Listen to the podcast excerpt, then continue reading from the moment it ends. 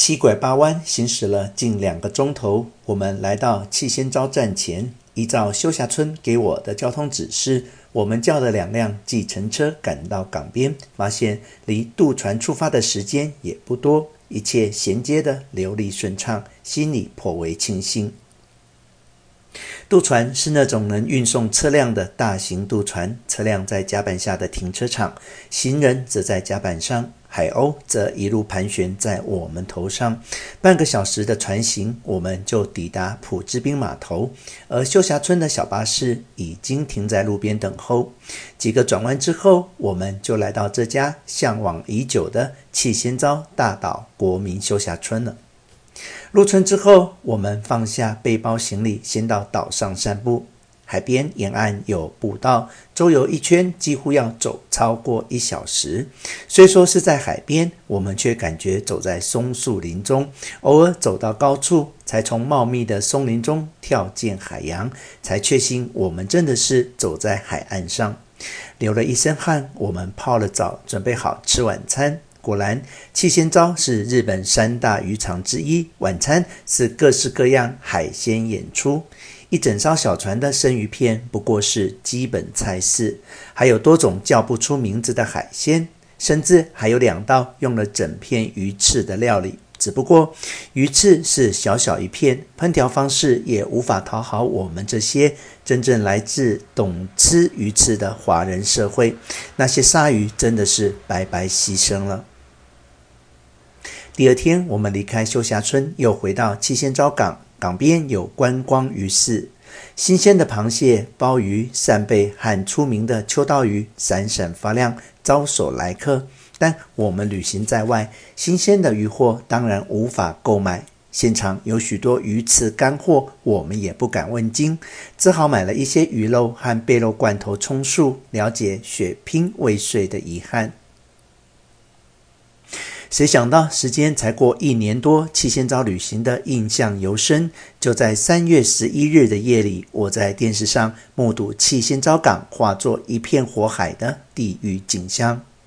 我屏住呼吸，仔细想认出画面中有哪几条街道是行走过的，有哪家店是造访过的，还有哪个城镇是车行过的。我两眼发热，但什么也认不出。是的，我是无法免于牵肠挂肚的。所谓的“凡走过必留下痕迹”，原来指的不是行走者会留下印记，而是被走过的会在旅行者身上留下不可涂去的痕迹。那天看见七仙遭在暗夜中的火海景观，我心里感到无比震撼。看着那样的焚城灾难，我以为全城都毁了，没有人能从那样的火海中幸免了。第二天以后的新闻陆续呈现，慢慢才知道是因为港口油槽破裂，流出的汽油起火燃烧。夜间看似全城起火的景观，其实大半是海面上流动的汽油。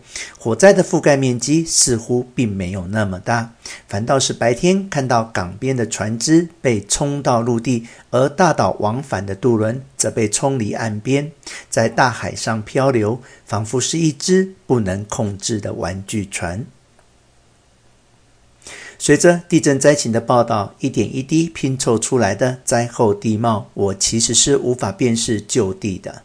那些沿岸的街道、昔日观光于市，甚至投宿之地，大概是都付诸水流了。地震发生不到三天，我就收到来自国民休霞村的会员通信，信中报告了各地休霞村的大小灾情，其中一句触目惊心的话。我们在此沉重地宣布，气仙沼大岛国民休霞村受灾严重，已经确定永远无法修复。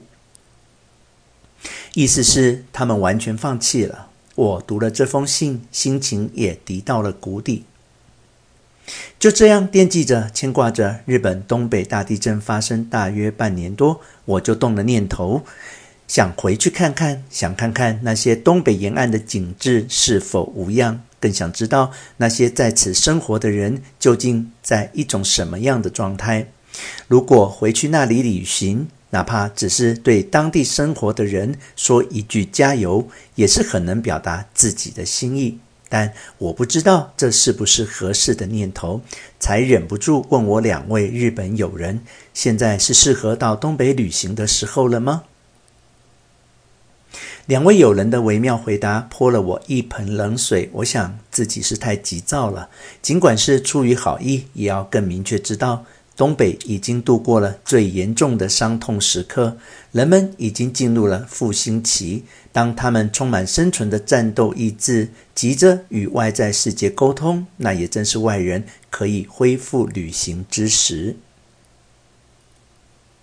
没有多久，我就陆续听到不一样的消息。一位与日本多有往来的朋友告诉我，说此刻仙台市生气勃勃。